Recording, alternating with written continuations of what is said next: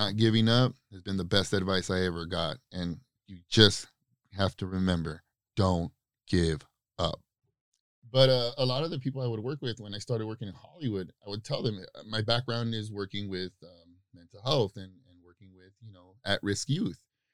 And they would just assume, oh, is that because you were a gang member? Without, you know, and, and just stuff like that and just that that ignorance. My mom would come home and then she would say, okay, you know, time to go take a bath or, uh, you know, clean up and eat. And then I said, okay, I'm to leave these toys the way they are. And then when I come back tomorrow, I'm to pick up the story where it's at.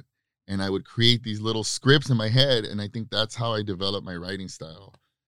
Hola, ¿qué tal? Bienvenidos a un episodio más de Platicando con Jacque. El día de hoy platiqué con John Mercado, quien es un escritor y productor de Hollywood y cofundador de la compañía Four Ways Entertainment. Platicamos un poco sobre cómo nació su motivación por la escritura, sus inicios en la industria del entretenimiento, sus procesos creativos y la motivación de él y de sus socios de abrir su compañía de producción. Este es nuestro primer episodio en Spanglish y espero que lo disfruten. Las redes de John las pueden encontrar aquí en la descripción del episodio. Bye, que disfruten el episodio.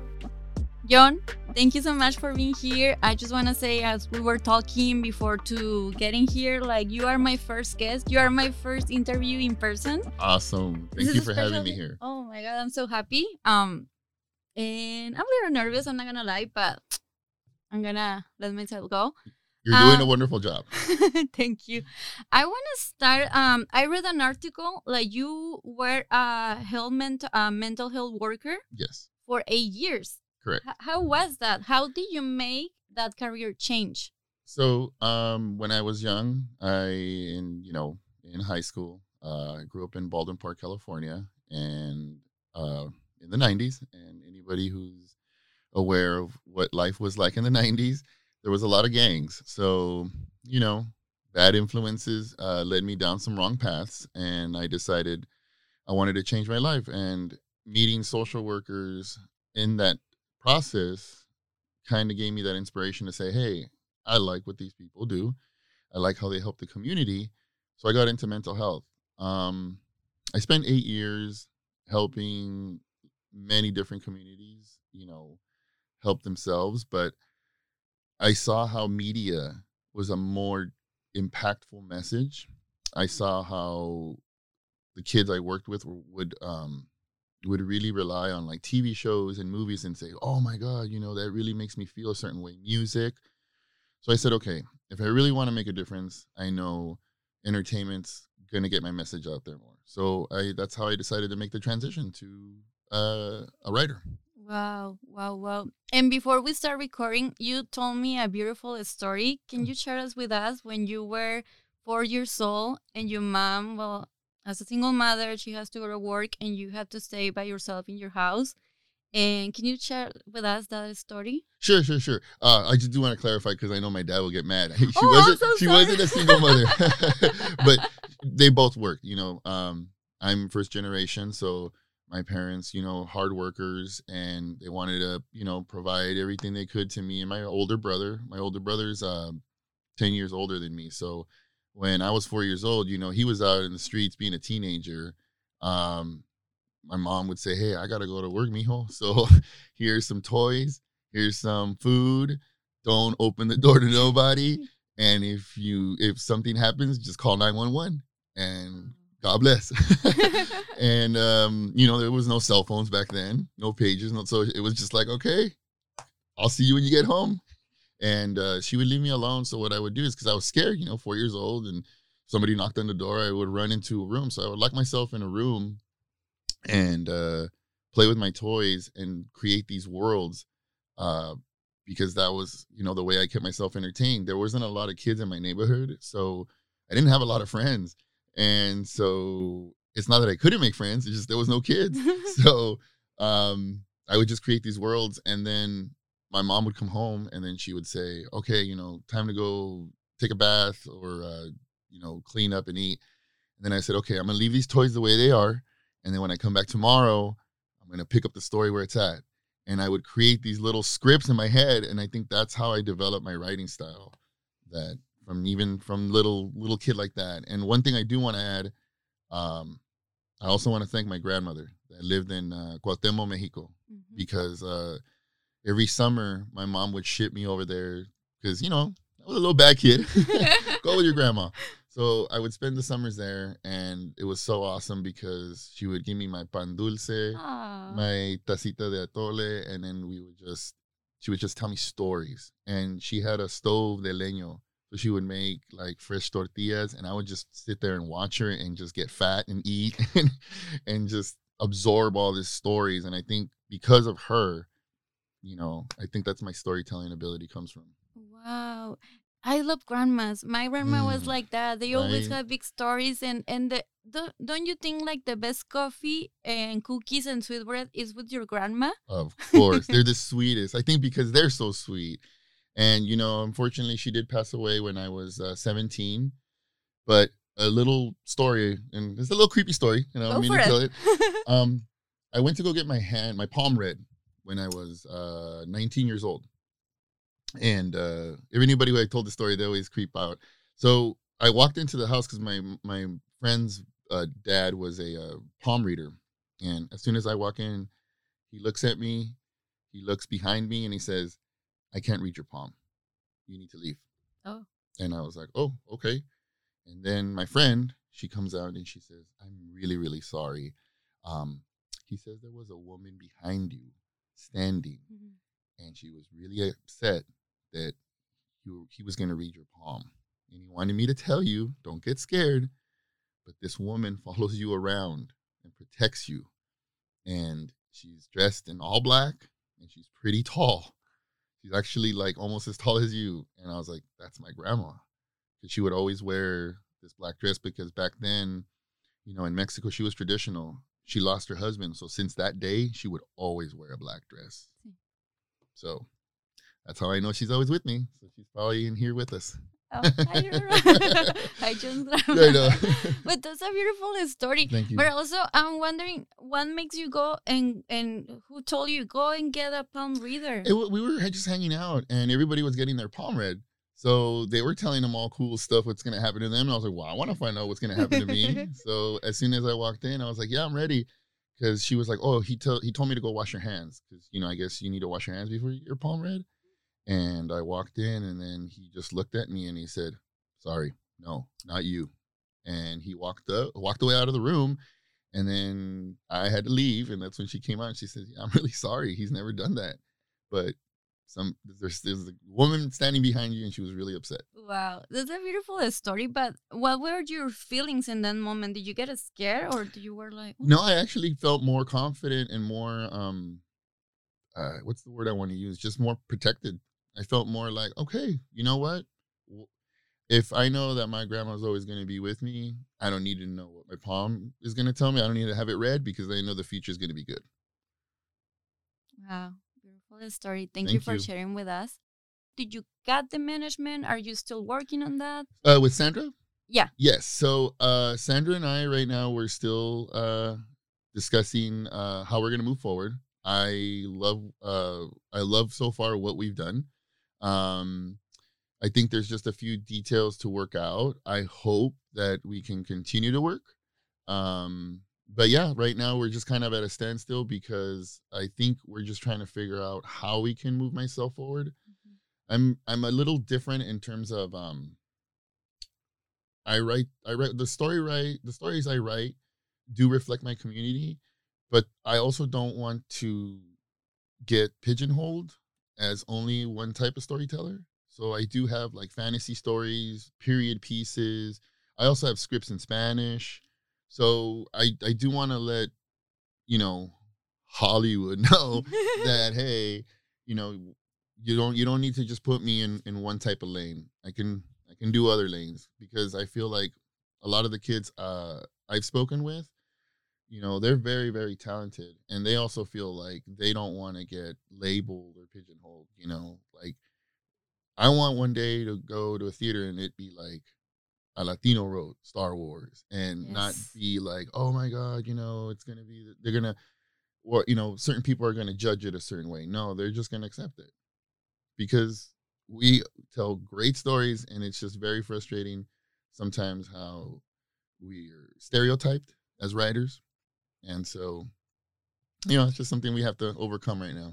Have you had that experience? I mean, obviously, if you're mentioning it's because you already yeah. had it, but can you share with us? Um, it's really funny. I mean, I think I've had the, I think I've had the experience in just not in writing, but just throughout my whole life. Um, it's funny that you bring that up because uh, the other day I was talking to somebody and they were they were you know back in the days when I used to work for Dr. Phil. A lot of people don't know that I was his manager. I was for eight years. Uh, helped the man do what he needed to do. but uh, a lot of the people I would work with when I started working in Hollywood, I would tell them uh, my background is working with um, mental health and and working with you know at risk youth, and they would just assume, oh, is that because you were a gang member? Without you know, and, and just stuff like that, and just that that ignorance, unfortunately. So. Mm-hmm it's it's it's it's just been something I think I've just grown up dealing with. Um, you know, right now, currently, I think uh, certain people in the industry are surprised that I what I write and the fact that I can write so well, and they look at me like, "Oh, you wrote this," and I'm like, "Yeah."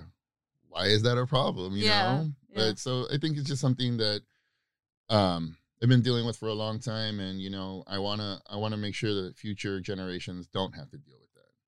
Yeah, that, uh, yeah, that's very interesting that you're mentioning because we I, I understand that. I know. I mean, I have a different background. I didn't grow up here, but also as a oh, I didn't know you were Mexican. I didn't know you were Latina, or oh, you think like that. Oh, or you know those kind of things like we we should stop doing those comments. I I don't walk. Oh, you did this. Oh, you are. Oh, it's because of your white. No, this. It's, it's, it is very ignorant. Yeah, and that's, yeah. that's that's. I think that's one of the things that you know. Hopefully, generation by generation, will slowly uh scrape away that ignorance to the point where it's not an issue anymore.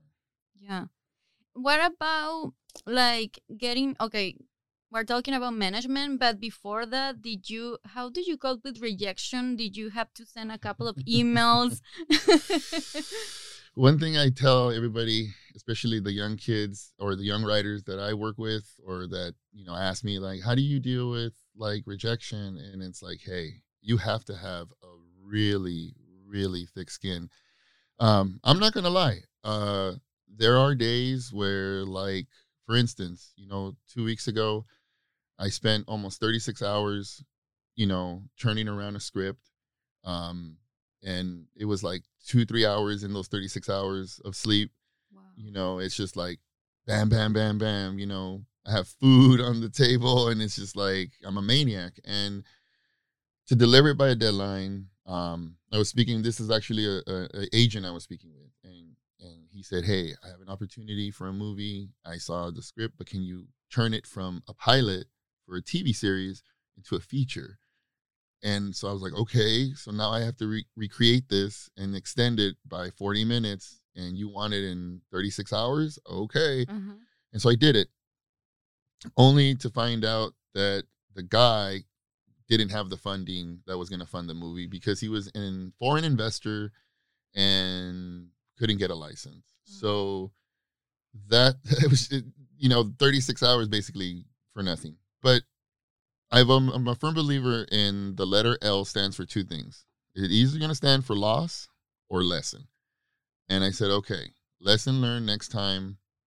Put a little bit more boundary when somebody asks for something like that. But also, now I have a beautiful script and I can shop around and I also have the series. So you always have to look at those rejections as what did you learn and what can you take away from it? Because one thing a lot of writers I notice is they are very creative.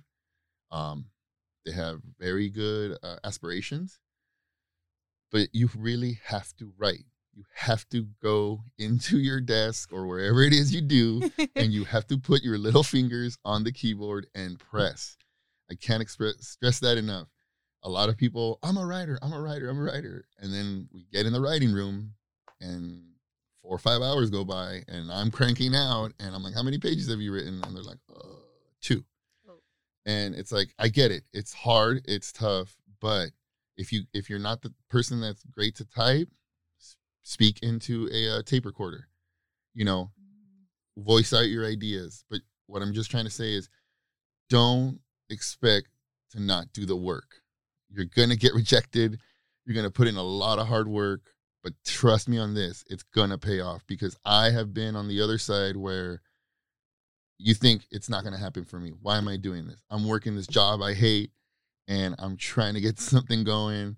Money's tight, but not giving up has been the best advice I ever got. And you just have to remember don't give up. I'm done here. the interview is done. Wow. I love it. I love it. But did you always have that mindset or how did you start thinking like that and see everything as a lesson and not as a, oh my God, like I'm gonna, I'm done here. This is happening to me. God, why me? Why me? Yes, yes. I, that I have to credit my mom. My mom is the type of woman that I got to give it to her. Like I don't when growing up, you know, like I said, I was in the room. I didn't know, you know, what was going on, but she she came to this country and she said, "You know what? I'm not going to I'm not going to wait and hand and foot on anybody. I'm going to make my own way." So she went and got her um cosmetology license. I think that's what you call it, right? For, for hairstyling, yeah, correct? Yeah. And um she opened up her own salon. And a very very successful salon that uh, she ended up selling and was able to retire on it. And so I just got to give it to her that she's every anytime you know she got rejected or something happened, she never sulked. She never sat and said, "Oh, poor me, look at me." She just said, "You know what? F it. Así la vida." And she would pick her pants back up and she'd keep pushing. And I think that showed me, like, you know what? You could feel sorry for yourself and sometimes it's good. You do you do need to you do need to feel sorry for yourself. You do need to lick your wounds and say it's okay it's going to be all right it's part of it's part of being a human. If you don't do that i think it gets not processed in you mm-hmm. and it can come out in other ways in a negative way. So it is good for you to like baby yourself you know and people do it in certain ways. Some people do it in bathtubs or with food or whatever. How do you do it? Me I guess the best way you could say is I like to go get a pizza, get high, and just watch really bad TV. you know, just really cheesy movies. I love cheesy horror movies. So I'll order a big, big pizza, you know, roll a fat J, and then just sit back and that you know, sounds delicious. Yeah. and um and uh yeah, but so you know that that that uh, perseverance came from my mother and I think I think the, the way I've always had to create my own path. So, like a little background, mm-hmm. when I graduated from Cal State Northridge, I applied to like 2,000 production jobs. Nobody gave me a job, right? I think everybody who is right out of college can relate to that. So I was unemployed. I was about two weeks away from getting kicked out where I was living. And I'm not gonna lie, I was starting to think little thoughts in my head were starting to pop in because when you're desperate, you start thinking, okay, do I need to go rob a liquor store or what am I going to go do? Because I need money. And I was not able, it was weird because it was a moment in my life where I couldn't qualify for anything for like public assistance or anything. It was weird. It was just like I was in the zone. So I said, okay, started watching Oprah Winfrey. Remember when Oprah was on? I wrote down the name of the executive producer for that show. Mm-hmm. And then I called Dr. Phil, the office. And then I said, Can I speak to the producer of the show? And they said, Sure. They patched me into someone. Just like that? Yes, because wow. I told them that the person from the Oprah Winfrey show had referred me there. And I had just moved from Chicago and I needed a job. So it worked. It freaking worked. I couldn't believe it. So the guy goes, Wait, who told you? Who referred you? And I was like, So and so, so and so. And they were like, Oh, yeah, that's a big wig. Okay, yeah, come on in for an interview. So I got a job like that. That's how I got the job. Oh on, my God. And then from there, that's how my career in production in the industry grew. So I just know that every time in my life I want to start a new path, it's going to be up to me to create it. And I think if you, a lot of times, you know, you think people tell you like, oh, you're going to go to college, you're going to get a job, and you're going to be happy. You know, you're going to be a writer, you're going to sell a script, you're going to be happy it doesn't really work that way. you really do need to create your own path and you need to be okay with that. Nobody's going to hold your hand and it is going to be scary. But like I said before, if you believe in yourself and you don't quit, you're gonna be fine. Wow, I I, I love that story, but I have a question. When you were working at, at the productions, they Mhm. never asked you. No, they never did because they're out of state, and it was Oprah Winfrey was a completely different show, and in production, you're just so busy, you don't even have time to check. Like I trip out, I could have told them I went to Harvard. and they wouldn't have, and they wouldn't have known. Like I could have told them I was, you know, the top one percent. You know, they would have known. It's just, it's like, okay, you know, so and so, yeah, get in here, go. that was your connection. Yeah, it's all about who you know.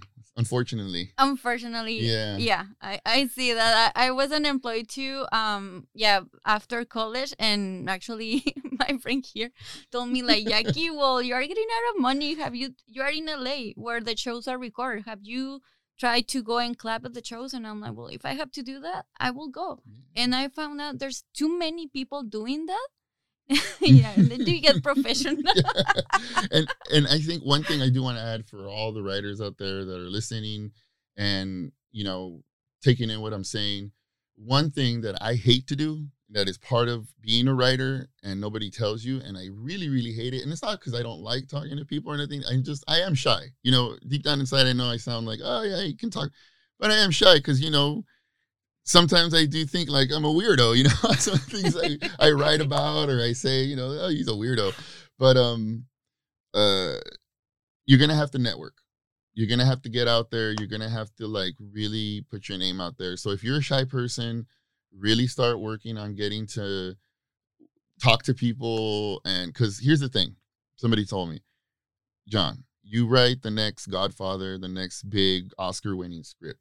That's great.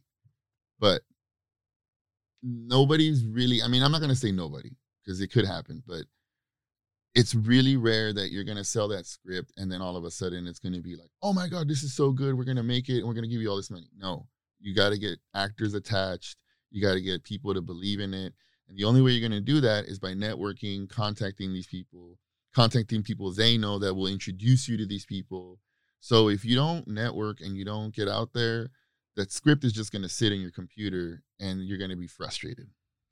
That's agree. And I'm a shy person. Mhm. I, I'm I'm social. Like that's so weird because I love talking and listening to people. And when you got here, we were talking and we have chemistry and everything. But I've been there, like at, at film festivals. I'm like, like Yeah. okay, I, I don't wanna. It's not that I don't like. I'm like, I don't wanna disturb these people. Exactly. But a friend told me they are here for that reason.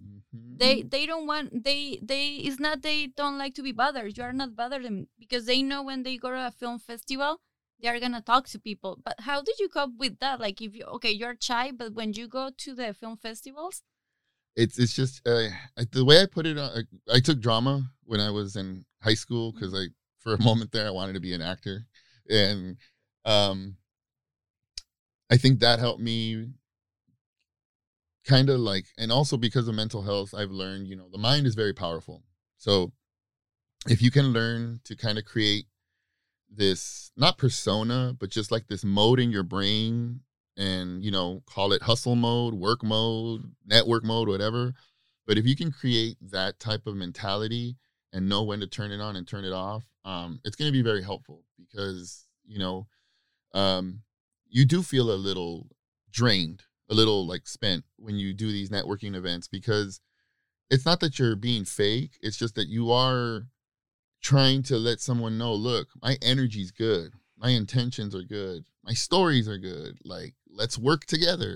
And you know i think that's that's what's hard because you you are selling yourself a little bit Yeah. you know? And i think that that's that if you can learn how to develop that part of yourself i think it's so so helpful yeah, and, and also it feels also like a job interview. Like the, the Mm, tell me about yourself speech. You already have it right here. yes So every time you go to a film festival, yes, I do this. ah. yes and you're saying the same thing over and over to everybody because you know nobody knows you and that's the first time they're meeting you so you're absolutely right it very very much does feel like a job interview And when you were working at Paramount and Fusion TV, you were thinking, do you have you? Uh, I'm sorry. you were thinking like one day I'm gonna have my own production company. yes yes so it's interesting you bring that up so when I first got into the entertainment industry, um, you know, growing up, and I think that's why I really want to make sure that the no no matter how much I further progress my career, I always still want to give back to my community because growing up, I didn't we didn't have people come into the school and give us like a heads up like. This is how it works in the entertainment industry. This is what could happen. This is No. you know, you just get told get a degree, go in there, and you'll be happy. And then I got a degree, and I'm working all these hours. Anybody who's worked production knows you don't work an eight hour job in production. It's at least twelve hours. So half of your day, you're creating someone else's dream, someone else's vision. If you're not somebody who's creative, it probably doesn't bother you. But when you're creative and you know, like, I could do something just as good, if not better, it starts to eat at you. It starts to. So I had to personally get away from production. So right now, for the last two years, I have not been in production because of that very fact. Um, being in production doesn't give me time to write Mhm. and it's very uh taxing like spiritually and emotionally because you deal with some very very hard personalities.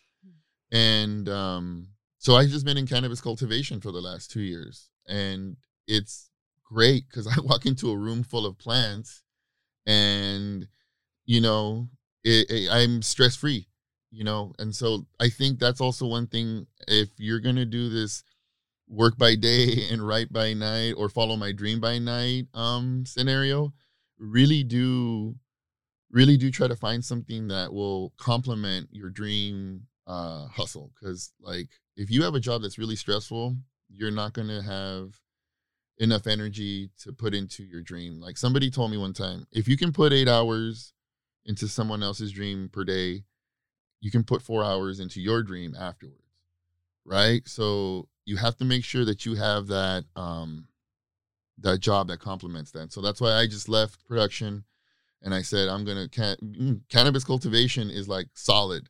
Even the pandemic didn't stop it. So that's why That i know. that will never stop. So and it's funny because i just want to say one thing. Growing up my mom would always watch me watching my movies and she would say, ay, mijo, esas películas de seguro las hicieron unos marihuanos. and now growing up and I'm in this position that's creating content, I saw her the other day and I said, Mom, you're absolutely right. you're absolutely right. So yeah. Wow. And how's your creative process? I mean, I kind of have an Oh, idea, but what is a, a day with you? Okay, I have to write, but what do you do before or after? So so my creative process is a little different. Um I have a I have an office in my house that's only for writing and only for video games. Those are the only two things that can happen in there. And because I learned a long time ago, this is another thing, a little tip. Find something that will help you clear your mind. Um Steven Spielberg once said that he likes to play video games at least 1 hour a day so that helps him clear his mind. I adopted that, and it's true because it's just mindless things. You're just pressing buttons. You're not worrying about anything. Kind of, kind of like it's almost like when um when a singer kind of like does throat exercises. Mhm. So um typical day when I'm gonna start is obviously I need to have my music. I need to have my weed because that's helps relax and then um you know just start cranking away i don't do i don't do outline i do an outline a Mhm. very rough beat sheet outline but i don't do like there's writers that are super technical that i work with and i admire that and that's great but i'm like no rules. This i write down like this is how it's going to start this is what's going to happen next this is how it's going to happen in the middle and this is what's going to end and let's go. I yeah yeah exactly like there's people that are like where's your outline? Where's your character arcs? Where's your this that? And i'm like right here in my head. Let's go. So it is hard some, for me to collab with some writers because Oh. they they are very like well i need to have a flash out of all this and that and i'm like no no no no no no this is how it's gonna go. It's in my brain. I already see it. Let's do it. let's just start writing.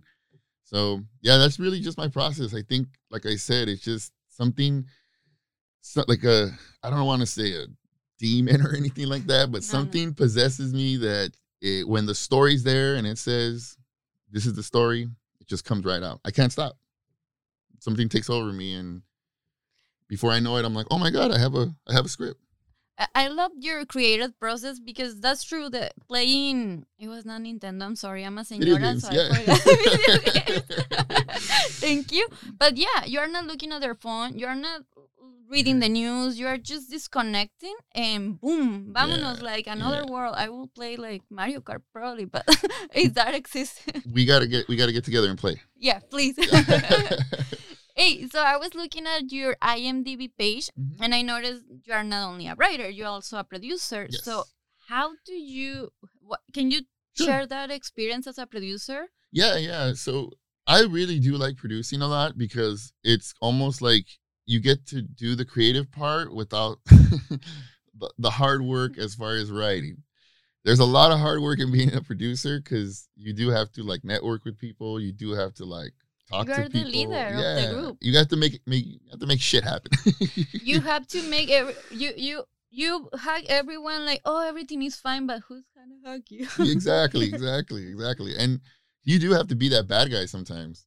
Um, on set, it's funny because there's this thing when anybody shoots for, uh, you know, my company Four Ways. Whenever we're on set, if they say, "Oh, it's bad news," go let Jay know. I'm the I'm the deliverer of bad news, and I'm the guy that probably kicks you off set. So yeah, yeah. Anytime they see go talk to John, everybody goes, "Oh no, this is not good." wow. yeah, I'm the I'm I'm the Darth Vader of the set. Can you share an experience with us? Yeah, You don't have to yeah. say names. Oh or- no, no, yeah, yeah. I mean, I mean, shoot. There's there's been so many. Um, let me see. Okay, so there was this one time we had this. Uh, actually, our our first big uh short film. It was called Slipping into Darkness, and it was on HBO Max. Um, it uh, we had rented Cooke Lens. So anybody who knows how expensive Cooke lenses are, they're they're expensive. I think the whole set is just as much as a Mercedes. So they're very expensive. We hired this uh, this camera assistant to transport the lenses, and I happened to walk out to make a phone call, and I see him throwing the cases like he works at American Airlines, and I uh, I go over to him and I go, bro, open up that case real quick, and he opens up the case, and it's like the ring is damaged. And I'm Oh, like, no. and so I ensued to chew his ass out. and after I chewed his ass out, I said, bro, you're fired. And then not only did I fire him, I went and got the repair bill and I sent it to him. So yeah, everybody knows that uh, I'm a really nice guy, but when it comes to business and money, I'm I'm all business. Yeah. Yeah, I'm all business. You're a good leader. Yeah, yeah. You're not afraid to say, yeah. Yeah, I know. Whenever, like when we were on set and the parking enforcement comes, where's John? Where's John?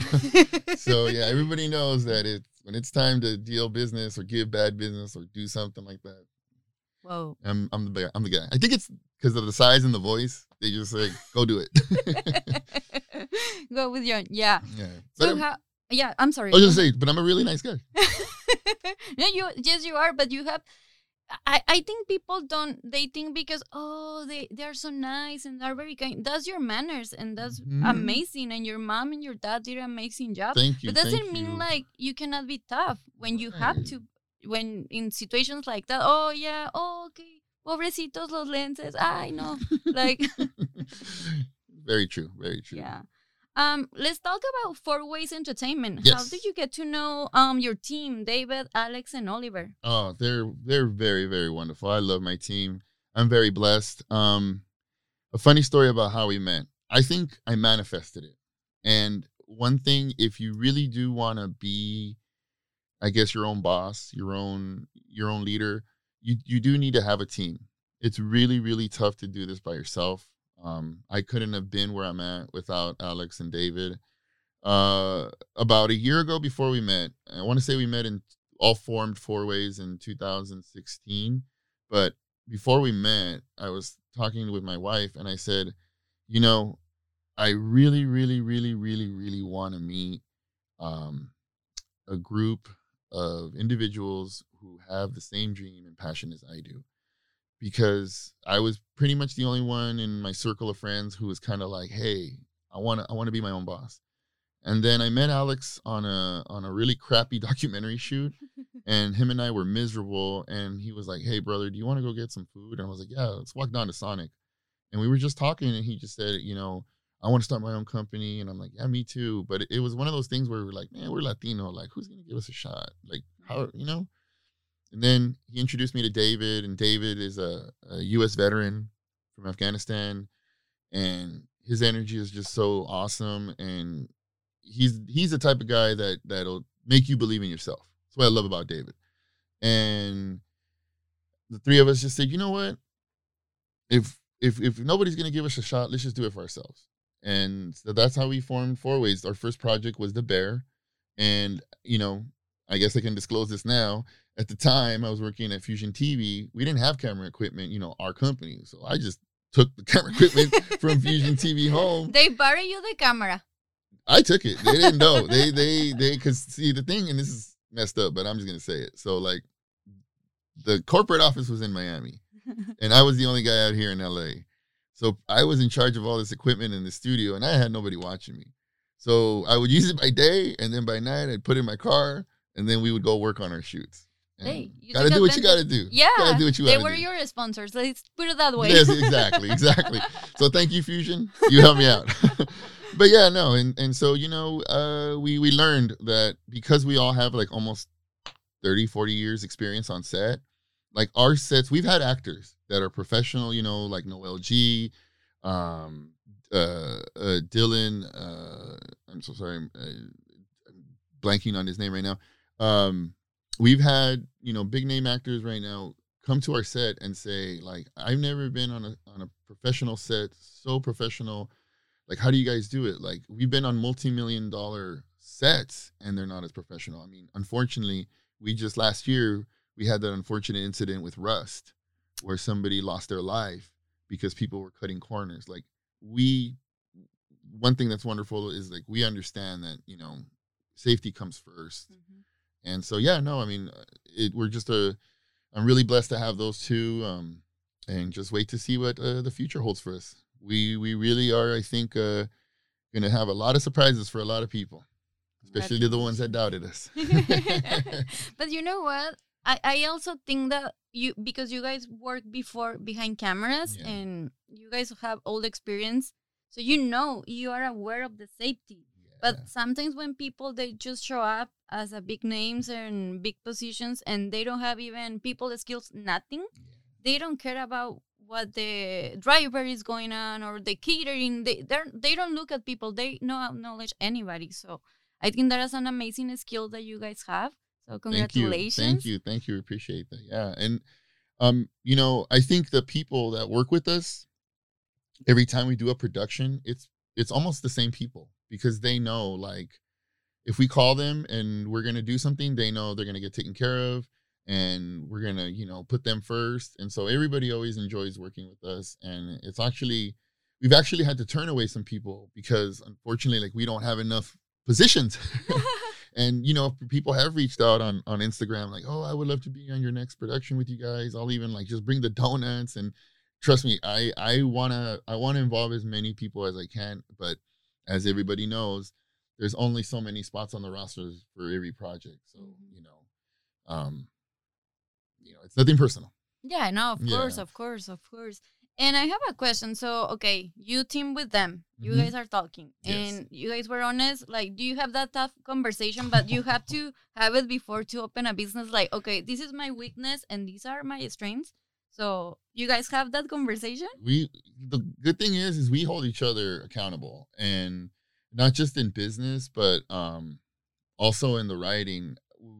People really are surprised how brash and blunt we are when we uh, talk to each other because we're just like brothers and we know like look i love you you love me at the end of the day we just want to be successful and and have you know happy families so let's not sugarcoat things you know we have to we have to sugarcoat so many things in other with other people. Like with us, we just got to be honest.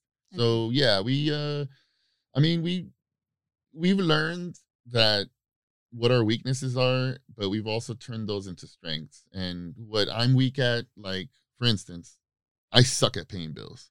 I really, really suck at paying bills. Everybody who knows me, I suck at paying bills and I suck at um directions. Like I'll get lost in one in one room. I'll get lost in here. and and uh so David is really good at paying bills because he's a Taurus. My wife's a Taurus, so she's really good at paying bills. And he's really great at directions. So like those little things, you know, that I suck at, I know he's good at, and he doesn't mind picking it up. Just like, you know, he hates doing certain things and I love doing certain things, those those things. So that's how we complement each other. And I think that's why it's good to have a team. Yeah. I see it. And I, I love that you don't you are not afraid to say like I, I uh, I'm not good at paying bills. Yeah. People are like, oh, you know, like we sometimes it's hard for us to say, oh, I, I'm not good at me. I'm not good at giving directions either. I think I think that's one of the things that was hard for me for a long time, and I think as a social worker, I learned why people get involved with substance abuse and stuff. Is it is hard to look at that person in the mirror and be honest. Mm. It's really easy to look at that person in the mirror and lie and tell them what you want to hear, but to be uh, honest with yourself, it's it's really tough. But I think that's the only way you're really going to grow when you have that moment. Mm, Yeah. And ¿cómo mantienes los pies sobre la tierra? Like how do you keep your balance? Because you work with um in big productions and now you are you have your own company. So yes. Or have you had those moments like, oh yeah, I feel better like No, because here's the thing. I think because I worked with so many celebrities and I've been treated like crap so many times in my life by somebody who was a celebrity. I really, really, I'm gonna tell a story, and I don't care if, and it's, I hope you're okay with this. yeah. So I'm a everybody who knows me. I'm a huge horror fan. Love, love, love, love The Exorcist. Like that's my the one movie that I'm like, look at that. It was made in the 70s, and to this day, it still scares people. I want that type of horror movie under my belt. I want to create something like that, where for me, that's legacy. I don't have children, and I probably won't have children. Um, so I know that my legacy and my name, Mercado, will live through art. And that's why I'm so passionate about it. And when I was working for Dr. Phil, Linda Blair, the exorcist, the girl that played the exorcist, Mhm. was one of the guests. And I was going to be the one in charge of the uh, interview. So I was super excited. And I was just like, oh my God, I can't wait to meet her. She's going to be so wonderful. I had like the little Linda Blair doll and thing ready for her to sign. She pulls up smoking a big old cigarette and slams the door. And I say, Hi, Linda Blair, how are you doing? And she just said, Not right now. And then cut me off and went into her dressing room. And then during the shoot, I said, I just want to say, you know, I'm a huge fan. And she goes, Yeah, yeah, yeah, yeah, yeah. I don't want to hear that shit. And I said, Oh, wow. Oh. And then towards the end, I asked her for an autograph and she said no. And then took off. And I said, Wow, it's really true. Never meet your heroes. There's a saying, never meet your heroes because you're probably going to be disappointed. And I learned then, like, you know, I don't care if, like, I'm a billionaire, I'm the king of the world or whatever. Like, you're just John Mercado. That's it. And always remember that. You're just John Mercado. Wow. Thank you for sharing with us that story. Yeah. and and that's true like but it's about i'm going back again to what you what you your parents did like the manners oh, and Oh, thank you. everything the way we are raised Yeah. and if you keep remember where you're coming from okay remember you don't want to you were but here's the thing because people when sometimes they they someone mistreats you and you are like well i'm gonna be like Yeah. that you know you've been Yes. those, you've seen those cases or even coworkers like wait can you teach me how to do this no because i learned by myself and i'm like and why is so hard for you to to do teamwork why we don't support each other that's such a that's such a true thing that I think us uh, culturally sometimes we we we don't support each other. Um, and I, like I said, anybody out there listening, you know, if you ever see me on the street or on Instagram or whatever, like just know that I will do my best to be open and be as helpful as possible. Um, but you know, I I always want to see my people rise and no matter if the next writer gets the big gig i want to support them as much as possible so yeah i just it is an unfortunate um, aspect that we have to deal with and hopefully in the future we can uh we can kind of get away from that. We're getting there we're getting there. Yeah, we can normalize yeah. to help each other yeah. Yeah yeah. I mean and i've been through it so much and and i gotta say um it, it it is it is it is uh disheartening sometimes to meet with someone that you think is going to give you that leg up or help you out because hey you were just like me and then they're more like eh, well figure it out. Mhm. Yeah Yeah, I, see it. More in this industry, right? yes yes more in this industry and more within us That's true. That's true. Um, yeah. Well, but but as long I used to, I'm sorry, but when I was uh, more younger, I used to complain about that and manners and how people are losing their customer service, not Mm. customer service skills, people skills. Just saying hi, the golden, the golden words. yeah Hi, welcome, thank you, please open doors. Yeah. Salud. Yeah, oh yeah, that's true. That's a good one. Right? I- When I, I, I trip out, you know, somebody sneezes and I'm the only one that still says salud. You know, Yeah. nobody, nobody, nobody says it. So it's like, okay. you know, one thing that I'm still big on, even though I don't have children, like I like my niece and nephew and everybody, like when an adult walks in the room, I don't know why it's my mom would hit me. She would say, saluda. You know? Yeah. So like when I walk in a room and a little kid doesn't greet me, I kind of feel a certain way. Like, hey, Hey. you need uh, hit him. I'm just playing. I'm just playing. but you know what I mean. It's Yeah. just you were losing that um that uh I don't want what's the word we want to use. It's like like that Traditions. traditions, yeah. And I and it's sad to see that go. It is. And I hope, you know, we can bring some of that back. if we can continue doing that, maybe other people will see it because if they haven't teach they their parents didn't teach them that. But if uh, at a workplace, oh, John say thank you, John say hi, Right, maybe I can do that. Yeah, yeah. Okay, and I can bring a smile to someone because those little words, Mhm. people, they, they, you can bring a smile to someone. Like you change the day of someone. You, I work in customer service many times, like for many years. And sometimes when people just say, "Oh, thank you, bye," or "How how's your day going?" and you're like, "Oh, thank you for acknowledge," they put a smile, and the person on the other side of the counter, like we have a sometimes we have a creepy day, but that's not your business. But we still smile Yeah. and just be more thoughtful about that, I think people forget that there's a human on the other end. right? That's what it is. or I think people think sometimes I'm not saying everyone they're the only humans. There you go. Don't you notice when you go to the grocery stores? Oh. Well, it's like they say the the shopping cart test. Oh my I god! still put it back, and I'll still walk. You know, and people look at me weird, like, why is that big dude shopping that walking halfway across? Because it's just I feel a certain way if I don't put it back. yeah. Or you feel like your mom is watching you. Yeah, exactly. She's like, yeah, te dije. John, what is a day in your life? How is your morning? Do you have a, a specific routine or something that you always do? yeah, so like a typical day for me is, you know, I'll wake up. I'm a night owl. Everybody who knows me, I'm a night owl, and probably right now you see my ojeras because you know I am a night owl. Like me in the night, like we're friends. Or more you are creative? Yeah, exactly. I think it's weird. Everybody always says he's like, I, I'm just not very creative in the morning. At night, it's when it, it happens. Um, so you know, I'll wake up, have to go to work, and uh, you know, spend the day tending to you know the farm. But the beauty about it is, um, you know, I've been cultivating for 13 years, um, even even before it was legal. So uh, you know, can't get in trouble about that now. So no. So Nobody's saying. yeah, I know. But um, so you know, I'll I'll spend the day, you know, taking care of the plants. But the beauty about it is I'm not dealing with people. So if I have an idea pop in my head, um, I'll start uh I'll start formulating the outline in my head. Cause you know, in cultivation, let's say, you know, on a day I'll have to water a thousand plants. So that'll take me all eight hours. So for eight hours, I'm just standing there with a hose. And but in my head, I am working because I'm like, okay, then this character is gonna go here, and then this person's gonna say this, and then how are we're gonna get that to this. And one thing I will say, and a little tip for all of you who are writers and you feel like you need some inspiration. I hear a lot of people say, I hate watching the news because it's so negative.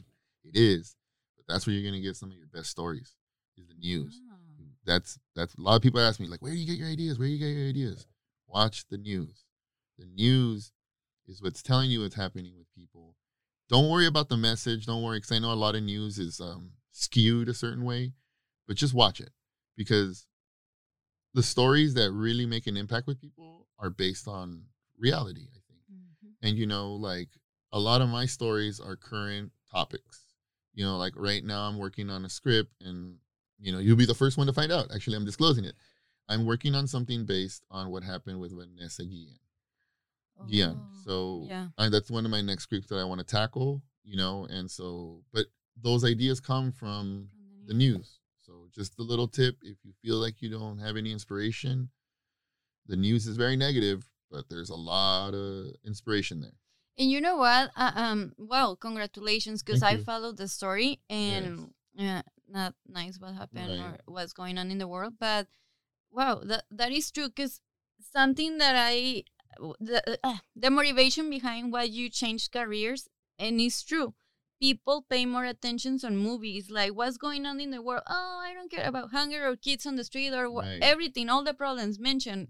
But they pay attention on the movie have you seen this movie where the kid is killed and blah blah blah yes. but have you seen the news with right and they don't want to listen to it no no it's like the way i equate it it's like when you're a little kid and you don't want to take your medicine, so they put it like in a, in a little like piece of bread or something, or like, a, and then then you'll then you'll take it, and that's kind of like unfortunately you have to do. You know, nobody wants to watch a story about you know somebody being killed, but then when they're being entertained, mm-hmm. You can slip that message in, and you know, mm-hmm.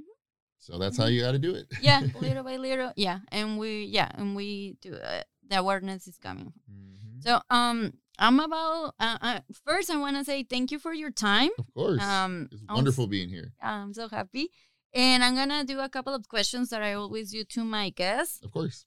Um, who inspired you, and that could be anybody. I think the the biggest like inspiration I had, to be honest with you, to to be a writer, is my mom and my dad. I can't I can't just say one person. But I want to say it's my mom and my dad. Um, for them to come over here to this country with just two dollars in their pocket, wow. you know, not knowing um, any English. My dad's first job was a dishwasher.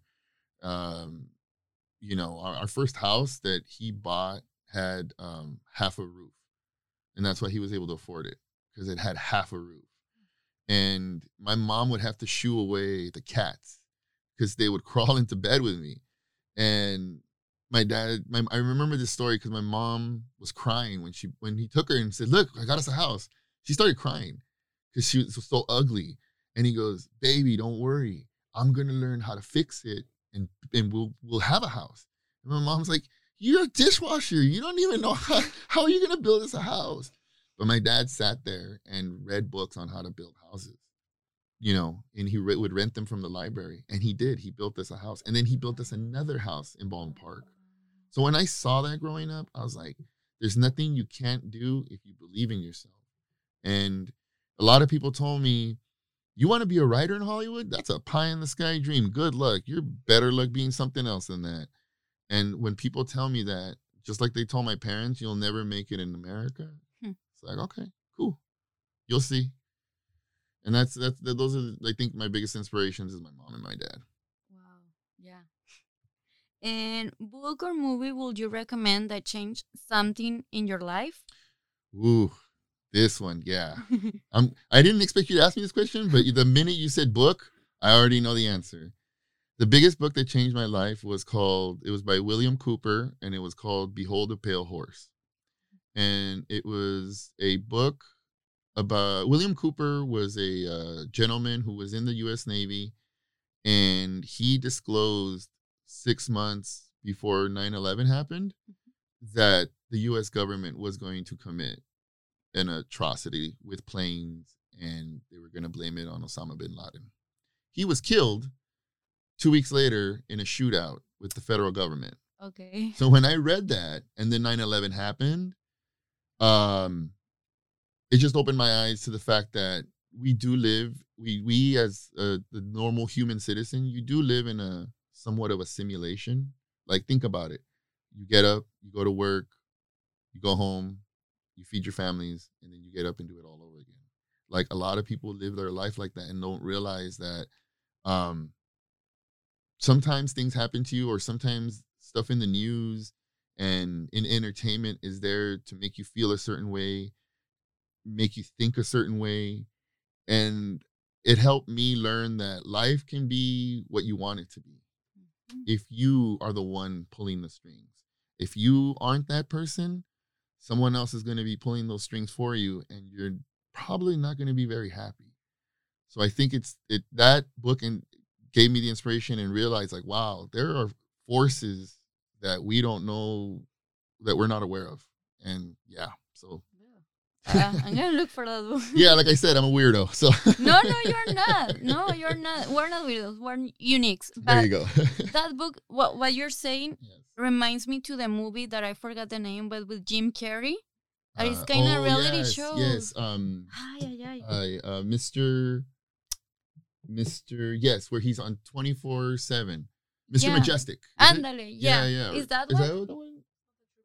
Or the Yeah, Truman Tru- Show. Yeah, That's there you go. thank you. Yes, yes. And uh yeah, it's just, you know, I, ever since then I realized like, you know, and I I'm a, I'm a big history um history guy. I love reading, I love researching um weird stuff and you know every night that's why I think I'm up late is cuz I'm in a rabbit hole. I'll start on one thing and then I'll end up like, you know, like I don't know, like one one horror story right now I, I just submitted to um this short story contest for the massive is uh it's called the Yuba City 5 and it's based on the fact that in our national forests like Yosemite and stuff Mhm. you and I could be hiking and you'll say, John, can I get a water? I'll just reach down to get a water. And when I hand it to you, you're gone. Or little kids will go hide and go seek, and then the little kid hides behind a tree, and then he's gone. They'll find the little children 40 miles away 10 minutes later with no shoes. And then the little kid says, Yeah, the wolfman brought me and he fed me berries. And it's really creepy stuff like that. So that's like the next, you know, the next horror coming up. yeah, I can't wait to see it. Can't Yeah. wait to see it. And just um, what legacy would you like to leave in this world? Like, cuando ya no estés aquí, ¿cómo te gustaría ser recordado? quiero ser recordado como alguien que dio inspiración a los jóvenes y les hizo entender que la única limitación que tú tienes es en tu mente. I love it. Gracias, gracias. Thank you. Gracias, Thank you, muchas Jan. gracias por todo y todo el tiempo y todo el equipo aquí. Muchas, muchas gracias. No, gracias a ti por tu paciencia. Oh, you guys have been wonderful. You guys have been wonderful. How do you feel? Ah, I, I feel wonderful. And anytime you want me back here, you got it. We love to have you back. I'm so Yes. happy you're here. I'm so Thank happy you. for my friends here helping yes, us. thank you, everyone. Wonderful, wonderful team. Thank you, guys. Thank really you. appreciate it. Thank you everyone that is listening or watching on YouTube. Um, thank you. Have Yeah. a good night, day, or morning. Can I say just one last thing? of course. I want to say because I know, like, um, I didn't get a chance to say, but I do want to say one thing. Um, aside from my inspiration, the one person that has been like the rock and been the one that when I have been ready to give up, when I have been said, you know what, I don't have it, I don't have what it takes, has been my wife, Karen.